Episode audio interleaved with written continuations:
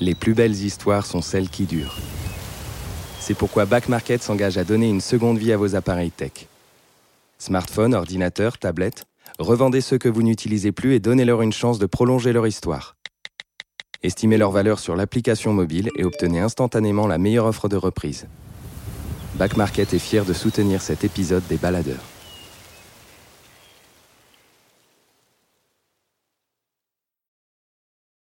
Les baladeurs, une série audio Les Others.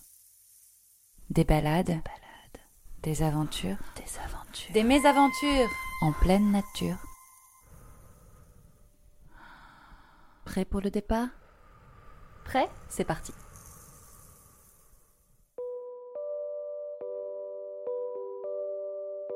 Si nous avions chacun un animal totem, celui de Thémo Anargyros serait un grand mammifère, recouvert d'une fourrure épaisse et brune, une respiration profonde, le pas lourd quand il s'approche mais rapide s'il perçoit un danger alentour.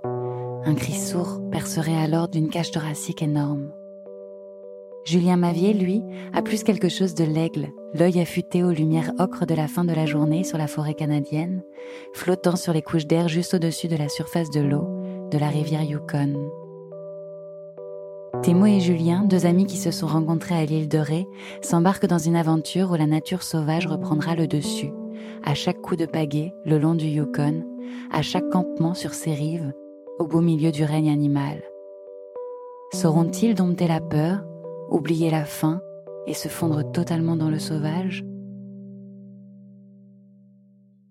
Je suis étudiant vétérinaire et depuis euh, je suis petit, je suis vraiment euh, passionné des animaux.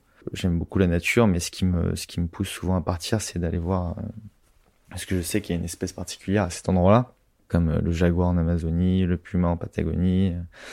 C'est, ce qui me donne envie. Après, la plupart du temps, je les vois pas, parce que c'est des animaux qui sont très très très difficiles à observer. Thémo, c'est vrai que c'est le gars qui a une prestance, disons, quand il est quelque part, tu, tu, tu vois Thémo, quoi. Il avait prévu déjà de partir au Yukon durant l'été pour aller observer des ours. Et c'est vrai que moi, j'ai toujours eu cette, euh, cette envie de partir en, pleine nature. Et, et Thémo a cette espèce de d'âme de solitaire. En fait, il a fait plein de voyages, mais solo. Il avait déjà fait le Yukon, il est parti en Patagonie. Au Yukon, ouais, euh, il y a quand même beaucoup, beaucoup, beaucoup d'ours. Je crois que je crois qu'il y en a à peu près 12 000. Mais encore une fois, ils sont difficiles à voir. C'est c'est la quête de l'ours, mais c'est après, on peut avoir beaucoup de chance. Moi, par exemple, quand j'y étais allé seul, j'en avais vu, mais ça dépend. On sait jamais, en fait. on sait jamais ce qu'on va, ce qu'on va voir. Il fait les choses que toi, t'oses pas faire et euh, t'attends qu'on te booste. Euh. Ouais, c'est assez cool, ce qu'il fait. Julien, il est très motivé. On se voyait tout le temps à l'île Ré, on rigolait beaucoup ensemble, on n'était pas proches, euh, potes, euh, vraiment très proches mais on s'est toujours très bien entendu et euh, et je j'avais vu ses photos, je voyais ce qu'il faisait, je trouvais ça vraiment vraiment très beau. Je sais qu'il est sportif, qu'il a une super mentalité. Je sais pas trop comment ça m'est venu, mais je lui ai dit, euh, je suis allé le voir, je lui ai dit ça te dit de partir avec moi? Disons que j'étais euh, pas prêt physiquement, mais en tout cas je pense que mentalement ça suivait parce que j'ai cette envie de je sais pas je pense qu'on a tout ça au fond de nous finalement de, vouloir connaître la, la, vie sauvage et surtout que le Yukon reste quand même une terre euh, bah, une terre où tu peux vraiment te retrouver seul et la population est à 200 km autour de toi. Tu sais pas trop à quoi t'attendre encore quoi. Ça s'est fait vraiment très vite parce que c'était fin août euh, et on partait le 1er septembre. On est allé à Paris on a fait les courses en une journée en moto c'était vraiment la course euh, et on est parti, un peu à l'arrache, avec le strict minimum. On a atterri sur euh, à la ville de Whitehorse. Donc là, on a loué les canoës. Et ouais, en fait, tu sens la la culture un peu native américaine. Euh, elle est, elle est quand même euh, omniprésente un peu partout. Et tu genre t'as des totems, des cette cette culture du canoë qui est quand même qui est vraiment trop trop belle. Whitehorse, du coup, moi, je connaissais. Donc euh, c'est pas les mêmes sensations. Normalement, on arrive le soir dans une ville, euh, on sait pas trop où on est, on sait pas trop où on va, on, pense à plein de choses. Est-ce que ça va le faire? Est-ce que ça va pas le faire? Est-ce qu'on va rencontrer les bonnes personnes? Est-ce qu'on va trouver les bons canoës? Est-ce qu'on va trouver les bonnes rivières? Est-ce qu'on va réussir à tout ça? On, a beaucoup de doutes. Donc, là, il y avait moins ces doutes-là, en tout cas de mon côté, parce que je savais un peu euh, où on allait, ce qu'on allait faire, comment ça allait se passer.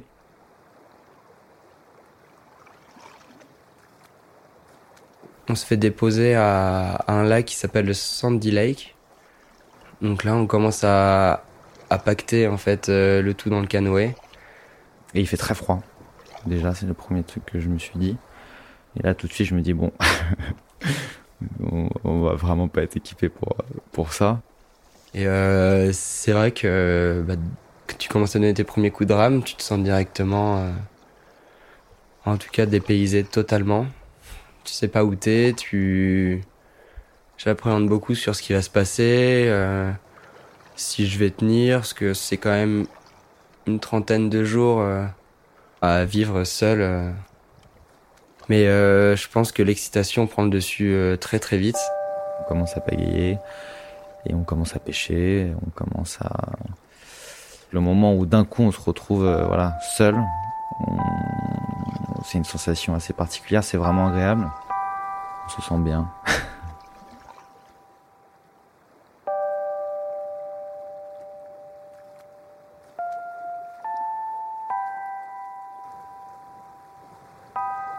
Alors on se réveille, euh, on se réveille assez tôt. Donc il y en a un qui va faire le café par exemple. Euh, il y en a un autre qui range la tente, qui commence à ranger un peu le canoë. On fait, un, on fait, on fait du café avec euh, juste du, café moulu qu'on met dans une, dans une cafetière euh, avec l'eau bouillante. Et en fait, on met un, petit shot d'eau, d'eau gelée de la rivière dans, le, dans la cafetière et ça fait redescendre tout le café. Ça s'appelle le café de cowboy. T'as là toute cette espèce de brume au-dessus de la rivière qui, qui te donne juste envie d'y aller et d'aller, d'aller pagayer c'est directement les paysages auxquels on, s'attendait, c'est-à-dire typique, euh, typique canadien. Des forêts de pins, on a pu finir, des, des montagnes magnifiques. Nous, on est parti autour du 6 septembre, donc c'était le début de l'automne. Les arbres commencent, en tout cas les bouleaux, commencent à être euh, très jaunâtres. Euh, toute la nature autour de toi est d'une beauté comme on avait du mal à s'imaginer. Et on part assez vite, parce qu'on essaie de partir tôt le matin pour essayer de voir justement des animaux. On a fait deux rivières. On a fait la rivière, une rivière qui s'appelle Big Salmon River. Et euh, après, tu rejoins la, bah, la rivière principale qui s'appelle la, Yukon River. Et donc, ça fait à peu près, euh, je sais plus exactement, entre ouais, 700 km de rivière. On t'as le courant avec toi, donc tu, tu vas assez vite. On faisait, je pense, entre 8 et 9 heures de canoë par jour. À part quand il pleuvait trop, où on, se posait et on, on pagayait pas mal, c'était assez physique parce que euh, parce qu'il fallait, on avait une date limite malheureusement, donc on, on se disait il faut qu'on soit à Dawson à cette date-là, donc il faut qu'on fasse ça. Ouais, physiquement il fallait euh, il fallait assez oublier quoi. Après ton corps il s'adapte assez vite parce que euh, je dirais que c'est comme un, un sixième sens qui apparaît et tu fais un peu un pas sur sur tes douleurs et et, puis ben tu tu suis quoi.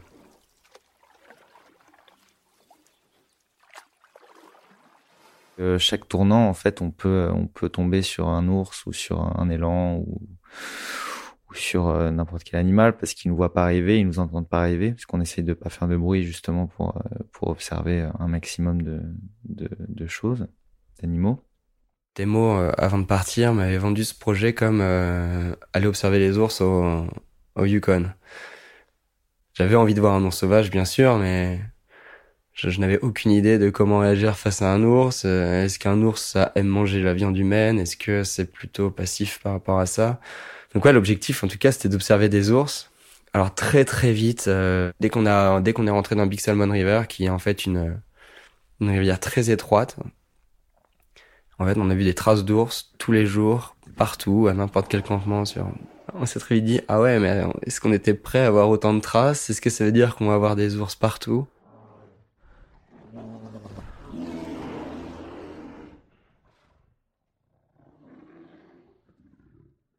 L'ours, moi, c'est quelque chose personnellement qui me passionne depuis toujours. Je sais, je pourrais pas l'expliquer. Et euh, c'est bah une espèce qui est quand même assez particulière, l'ours. Euh, en tout cas, le, grizzly ou l'ours brun, même de Russie, euh, d'Europe, et le grizzly donc en, Amérique et, et, au Canada. C'est quand même un animal qui donc hiberne, donc de à peu près de novembre à mars début avril quand il se réveille de l'hibernation, son seul but, c'est de manger assez pour pouvoir passer le prochain hiver à hiberner. quand on le voit comme ça, c'est tout pâteau, c'est lent, c'est l'ours, ça cette réputation d'être un peu le gros ours. Euh, mais euh, si par hasard ils décident d'attaquer ou si par hasard ils veulent fuir, ils courent à 55 km heure, donc euh, ça rattrape un cheval, ça rattrape un homme, ça nage mieux que l'homme, ça grimpe mieux aux arbres et si l'arbre est trop petit pour qu'il grimpe, bah, il peut le faire tomber. Donc c'est un peu une, super espèce quoi. Et moi je trouve ça, je trouve ça vraiment très beau en plus. C'est une espèce qui me, ouais, qui me hante un peu.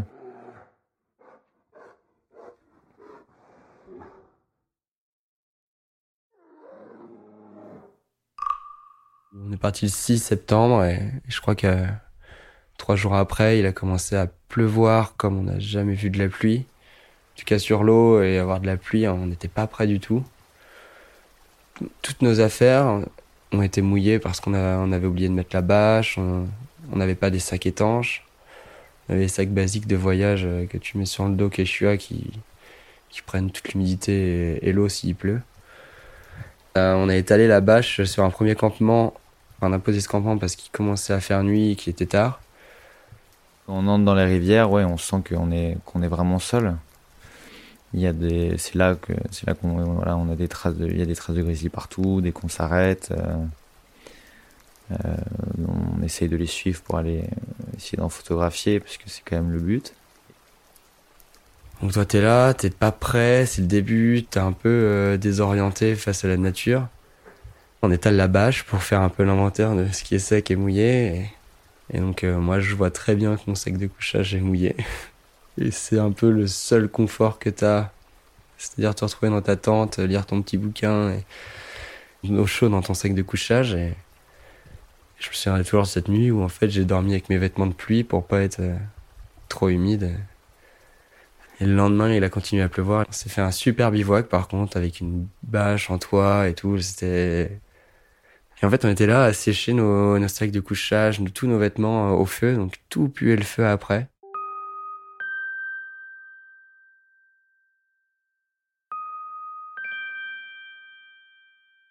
Je suis souvent sur l'eau en faisant du surf à l'île de Ré.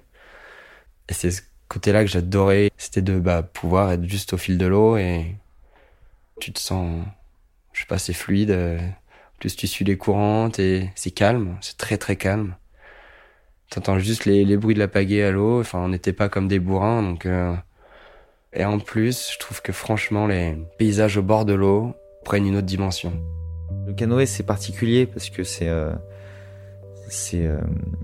on, on, suit vraiment la source de vie de, de la nature. Donc, tous les animaux viennent à la rivière pour boire ou pour pêcher ou quoi que ce soit, mais en tout cas, ils viennent tous à la rivière à un moment. Donc c'est vrai qu'on on suit, on suit ce déroulé là pendant la journée. Donc on voit le matin ce qui se passe, la journée, le soir, même avec les aigles, les élans. C'est particulier d'être en canoë parce que on arrive sur eux tout de suite. Ils n'ont pas le temps de nous voir arriver. Ils nous entendent pas si on fait attention. On a fait bah, l'ouverture de Yukon avec un, un, renard. On a vu beaucoup d'élans. On a vu des caribous. Enfin, c'est pas des caribous, c'est des rennes. On a vu euh, il a eu des marmottes, des loutres. Ah, les loutres, c'est exactement comme tu imagines. Elles, nagent sur le dos et c'est trop mignon. On a vu, on s'est fait surprendre beaucoup par des castors euh, qui commencent à t'éclabousser avec leur, queue. On, on a vu beaucoup d'aigles. Ouais, on a surpris des aigles, donc en fait, euh, j'avais jamais entendu un aigle voler à côté de moi, et en fait, t'entends la puissance de comment ça dégage de l'air, ça fait vraiment le c'est impressionnant. Là, ah ouais, ça c'était un beau moment aussi. Qu'est-ce qu'on a vu d'autre On a vu des, des gloutons. C'est vrai, c'est assez difficile à expliquer ce que c'est. Je dirais que c'est c'est mi-ours, mi-castor. Ça, c'est tout petit.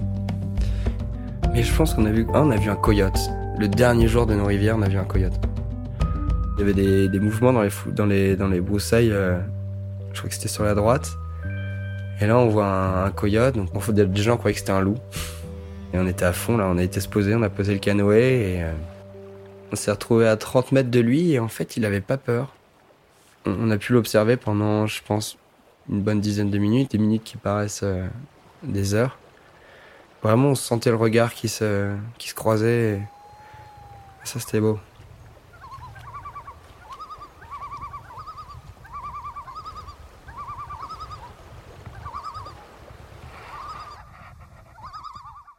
Fait deux rivières. Une petite qui s'appelle Big Salmon River, qui est vraiment un, serpent. Donc c'est-à-dire que tu avances vers le nord, puis tu redescends radical vers le sud. Et donc t'as vraiment, là c'est la frustration de cette rivière, c'est que t'as pas l'impression d'avancer. Et après il y avait la Yukon River, qui elle est, est très très très large. Je pense qu'elle fait 200 mètres de large ou peut-être plus. Enfin vraiment c'est énorme. Et elle qui est euh, qui est plus droite. On a passé des rapides, euh, donc des Five Fingers rapides. Je pense qu'on l'a pas eu très rapide parce que c'était déjà le mois de septembre, mais euh, elles sont assez impressionnantes parce qu'en fait tu te retrouves à passer, euh, t'as genre un espèce d'énorme bloc de, caillasse en plein milieu, et t'as une partie à gauche qui est très dangereuse, de ce qu'il y avait écrit sur la carte, une partie à droite qui est un peu plus soft, mais ça, ça va un peu vite quand même. Moi j'étais à la barre, et Julien était devant avec l'appareil photo la plupart du temps. Dans les virages en canoë, il y a euh, donc la partie extérieure où le, le courant de la rivière euh, est le plus rapide. Donc euh, c'est par là que la rivière nous amène. Et il y a l'intérieur où c'est l'eau est calme. Donc vraiment très calme. Et en fait, avant d'arriver dans un virage, il faut regarder dans le virage si à l'extérieur il y a des rondins de bois ou des arbres qui sont tombés dans la rivière. Dans ce cas, il faut surtout pas passer par l'extérieur, sinon la rivière nous amène droit dessus. Il faut passer l'intérieur on arrive sur, euh, donc sur le virage et donc on voit un rondin de bois euh, à l'extérieur, mais qui était loin. C'est-à-dire que vraiment, euh, on l'avait fait plusieurs fois il n'y avait pas de souci. Et là, je dis à Thémo, bah là, le tournant, il a l'air raide. Enfin, t'as pas besoin d'aide, on fait ça à deux, ou je continue à faire des petites photos. Et lui, il voulait enfin, se tester en canoë, quoi. Je dis non, ça, ça va le faire. en fait, ouais, une un moment d'inattention et en fait on se rend pas compte euh, de la vitesse de la rivière et on se retrouve à 15 mètres du rondin et, euh, et on se rend compte que non ça va pas passer du tout. Là je dis à Julien ouais faut que tu prends la pagaie sauf que là on était déjà à 15 mètres et la rivière va tellement vite qu'on est dessus direct. Et du coup ouais on a on a manqué de enfin Julien a manqué de se prendre le rondin dans la tête et donc de se faire très très très très mal. Et, euh, et, surtout, du coup, on a dû éviter et ça a tapé le canoë. Et le, vraiment, j'ai vu, euh, j'ai vu le canoë euh, commencer à partir sur la droite. Et à, partir du moment où l'eau commence à rentrer dans le canoë, c'est foutu parce que ça va de plus en plus et de plus en plus lourd. Et c'est avec tout le matériel. en plus, il était vraiment, vraiment de côté et appuyé sur le rondin de l'autre côté. Et, et j'ai vraiment vu l'eau à ouais, un centimètre sur le point de rentrer dans, le, canoë. Donc là, j'ai eu vraiment peur. Parce que d'abord, j'ai eu peur pour Julien, puisque je savais pas trop si c'était pris le rondin dans la tête. Et après, j'ai vu le canoë qui, donc, c'est-à-dire toutes nos affaires à l'eau, nous à l'eau. Euh, enfin, on se retrouvait euh, nus comme des vers euh, sur le bord de la rivière.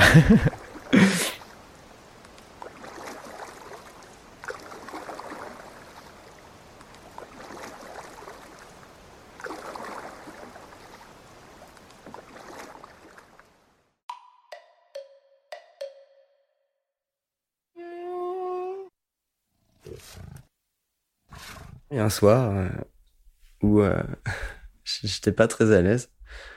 On avait galéré à la rame parce qu'on avait une euh, on avait une espèce de tempête, c'était pas une tempête de sable mais t'avais un peu de sable sur les sur le bord de la rivière et du coup on avait tout pris parce qu'il y avait du vent. Donc on a dû poser le campement un peu au dernier moment, trouver un, un petit îlot. Il y a eu beaucoup beaucoup de vent, il était 19h30. Et en plus, c'était vers, plus vers la fin. Du coup, là, c'était le moment où la nuit se couchait tôt. Il commençait presque à faire nuit.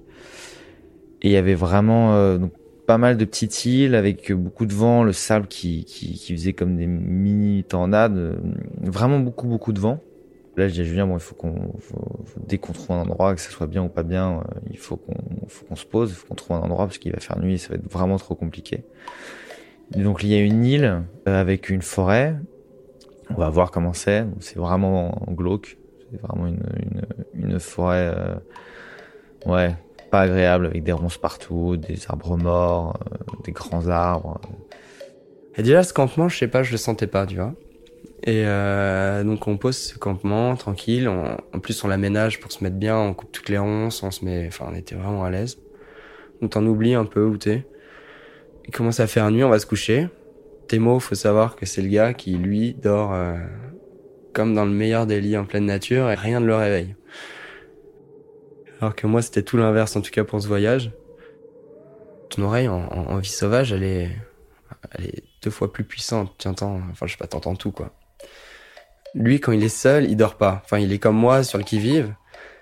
Mais il profite du fait qu'il y ait quelqu'un avec lui pour, euh, genre, comme réveil. J'étais un peu son alarme parce que moi, je, les premiers soirs, j'entendais des castors et je croyais que c'était des ours qui traversaient la rivière. Ou alors même un petit écureuil qui passe à côté. Enfin, tu, tu l'entends tellement bien parce qu'il y a tellement de pas de bruit incident, en tout cas de la ville où il mène tu l'entends tellement bien, le petit écureuil qui est peut-être à 3-4 mètres de ta tente, que tu crois que c'est un... La nuit, tu deviens parano un peu, mais c'est vrai que tu crois que chaque bruit est un ours. Et euh, en, pleine nuit, je me réveille et euh, j'entends un bruit énorme courir dans la forêt et ça s'arrête pas. Moi, la première fois que j'étais allé dans le Yukon, j'avais euh, j'avais un peu cette cette peur qu'avait Julien de l'ours parce qu'on en parle beaucoup pour les attaques. On voit les vidéos un peu sur internet des attaques d'ours je commençais à, à me redresser, à choper, parce qu'on avait des, des bombes au poivre, ce qu'on appelle le beer spray. Bon, ça t'as vraiment pas envie de l'utiliser, ce qui veut dire que c'est vraiment un dernier recours. Faut un petit peu ouais savoir comment réagir, parce qu'une situation qui est pas dangereuse en fait avec un ours qui qui est face à nous peut s'avérer dangereuse si on si on réagit pas de la bonne façon en fait, si on n'arrive pas à vraiment bien lire son comportement. je me souviens, je tenais mon beer spray et je sentais un peu euh, c'est la pression, personne viendra en aide euh, par toi. Quoi. Donc euh, je commençais à avoir des espèces, des espèces de larmes de, enfin de peur quoi. Je, je pleurais pas, mais tu sais, tu as une sorte de pression mais telle que, enfin de l'adrénaline quoi. Un ours qui a peur, qui est surpris par l'homme, il faut être, il faut plutôt avoir une réaction calme et apaisée. Même s'il charge, il faut essayer de rester calme. Mais par contre, un ours qui euh, qui vient sur le campement directement, donc ça c'est un ours qui sait très bien qu'il y a un homme à côté, il sait qu'il y a de la nourriture à côté souvent, donc il veut profiter, voir ce qui se passe un petit peu. Et là, il faut plus lui montrer qu'il il doit pas être là. Et euh, donc je réveille Thémo, je fais mec, j'ai entendu un bruit là, c'est pas normal. Donc euh, c'est deux comportements à, à à avoir qui sont différents et il faut mieux ne pas se tromper dans ce comportement en fonction de la situation en fait. Mais la plupart du temps, encore une fois, les ours nous évitent et c'est quand même rare qu'ils viennent sur un campement. Là, il se réveille et il fait le bruit recommence. Et même mots, je le sentais pas de très très serein. Et ouais, là, il y avait un truc, euh, il y avait un gros truc autour de la tente euh, qui marchait, mais dans les, vu que c'était une forêt avec beaucoup beaucoup de ronces, beaucoup d'arbres morts, ça fait beaucoup de bruit, mais c'était vraiment très gros et Ouais, comme, comme un ours, quoi. C'est lent, ça marche. On commence à, à, ouvrir la, à ouvrir la tente, à prendre notre lampe torche et un peu regarder à droite, à gauche. Finalement, on voit rien. On essaye de se rendormir. Bon, Thémo, lui, il se rendort tout seul. Moi, je, je crois que je me suis pas rendormi tout de suite. Et là, j'entends encore ce bruit, mais alors pas dans la forêt, au bord de la rivière, qui galope, qui galope. Et là, je fais, ouais, mais là, c'est, c'est, c'est chaud, quoi. Enfin, il se passe quoi? Faut faire quoi? C'est pas pour, euh, pour, euh, pour venir attaquer l'homme du tout, mais c'est pour juste euh, voir s'il n'y a pas des, des restes ou un truc à manger, quoi. L'animal a traversé la rivière et s'est barré. Je pense qu'il nous a sentis. Et le lendemain, j'étais voir au bord de la rivière et effectivement, il y avait des traces d'ours. Euh. Et ouais, effectivement, le lendemain matin, on se réveille et euh, il y avait des grosses, grosses traces euh, d'un très, très gros ours qui était, qui était venu tout autour du campement. je pense que c'est le, le, seul moment où vraiment je me suis dit qu'est-ce que je fous là, quoi. Genre, je, je serais vraiment mieux chez moi.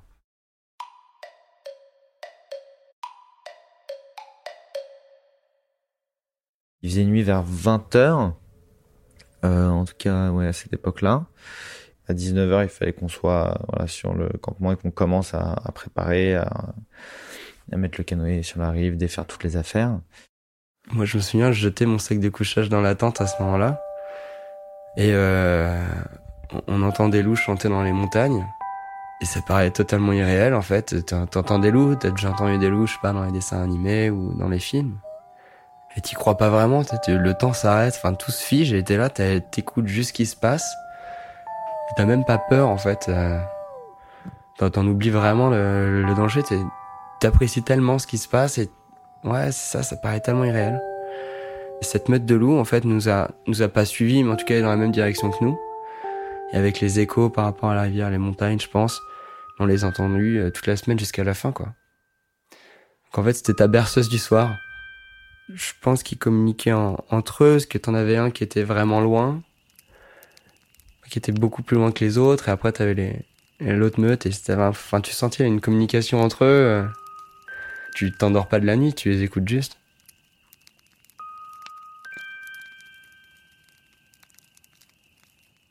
C'est assez, euh, perturbant parce qu'en en fait on sait pas ce que ça va faire de voir un ours. on sait pas euh, comment tes yeux voient un ours en réel. C'est assez étrange. Donc en fait on était, on était sur la Yukon, donc on était sur la rive gauche. Et là, on voit une espèce de tache qui commence à se déplacer. Et euh, donc, je prends mon téléobjectif, je regarde, je dis putain, mec, c'est un grizzly. Oula, on se dit, faut, qu'on aille dessus. C'est large le Yukon. La rivière va très vite. Du coup, on pagaie, on pagaie, on pagaie. Et là, vraiment, on arrive sur lui. Donc, il nous voit pas arriver. Et donc, on est vraiment pas loin du tout. Et en fait, l'ours s'est mis sur ses deux pattes. Et euh, bah, pour nous renifler. Parce que ça a pas une super vue, ça a pas une super oreille, mais ça a un flair incroyable. Donc il se met sur ses deux pattes arrière, et là tu sens le... C'est un monstre, hein. C'est, je pense que celui-là était vraiment gros et je pense que ça peut clairement faire 3 mètres debout, quoi. Tu le sens renifler et, et il s'est barré en, dans les montagnes parce que les ours se barrent la plupart du temps quand même. Là, j'ai eu le cœur qui battait vite. Là, clairement. Hein. Là, je me suis dit, euh, Etemo est assez, euh, assez têtu là-dessus. Il aime bien aller à, à l'affront des animaux. C'est vrai que là, je, je, savais pas trop ce qu'était le projet. De... Est-ce qu'on va sur la même berge que lui? Non, non, c'est pas une très bonne idée, je pense. Il y avait un petit mont, il monte, il nous, il nous observe pendant un petit moment. Et de toute façon, après, on est emporté par la rivière. Mais euh, ouais, on en a vu un bien.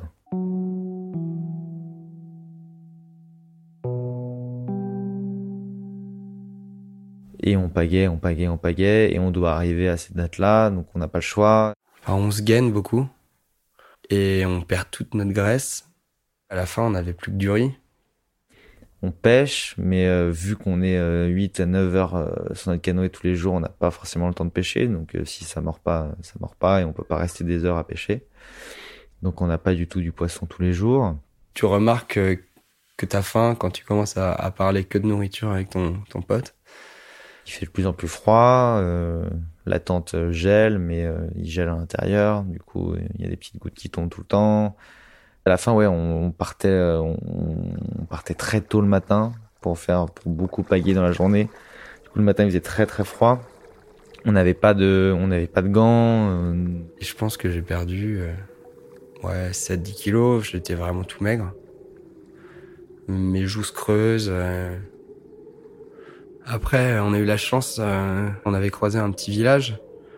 Ça s'appelle Fort Selkirk et euh, c'était sur la Yukon. C'était un des premiers villages du Yukon. Et t'as énormément de chasseurs d'élan qui viennent là-bas justement à la période de, de septembre parce que c'est la saison de chasse. Et euh, la gentillesse de nous filer un, un steak énorme d'élan. Et ça, c'est vrai que ça, ça nous a réchauffé le cœur parce que on savait qu'on arrivait, mais euh, ce qui restait peut-être moins d'une semaine avant Dawson. Et, mais euh, on avait vraiment plus de force, quoi. On avait vraiment faim, donc on était assez, euh, assez heureux d'arriver. On est parti, euh, on est parti tôt le matin, très tôt. Il faisait très très froid. on s'est dit lever pour lever, on part. On n'avait même pas de gants en fait pour les mains. Donc quand t'es sur la rivière et que tu touches l'eau à 6 degrés tout le temps et que dehors il fait 0 ou 5 degrés, t'as, tu le sens vite passer. On parlait même pas. On était juste en train de subir notre sort, à ramer contre le froid et à, à pu sentir tes doigts de pied. Et, c'est là où en fait, euh, bah, quand t'arrives euh, pied à terre, en fait, tu relâches tout quoi. Tu relâches tout et et euh, bah Thémo est tombé malade directement. Moi, je suis tombé malade euh, trois jours après. Et, puis c'est des, belles maladies. Enfin, t'as, de la fièvre. En fait, ton corps a tellement, tellement pris sur lui pendant, pendant bah, le, temps de ton voyage que bah, à un moment il se dit bon bah maintenant je me pose et il se lâche quoi.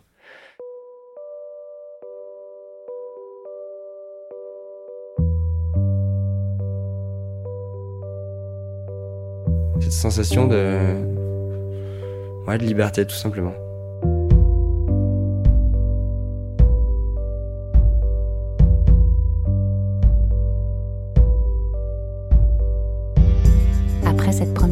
En duo, Thémo et Julien repartiront ensemble, l'un défrichant les territoires, l'autre l'appareil à la main pour capter les rencontres sauvages. La quête de l'ours mythique ne les quitte pas et les mènera jusqu'en Patagonie. Là, ils vivront de nouveau face à face avec la bête puissante.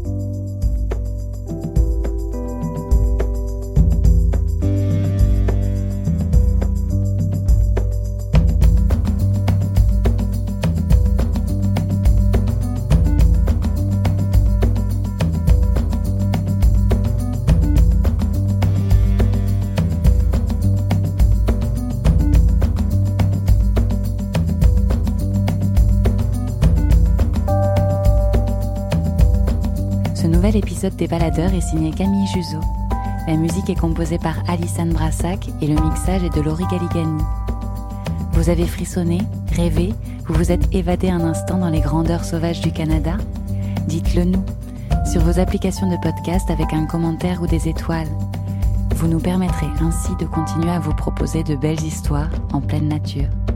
À bientôt.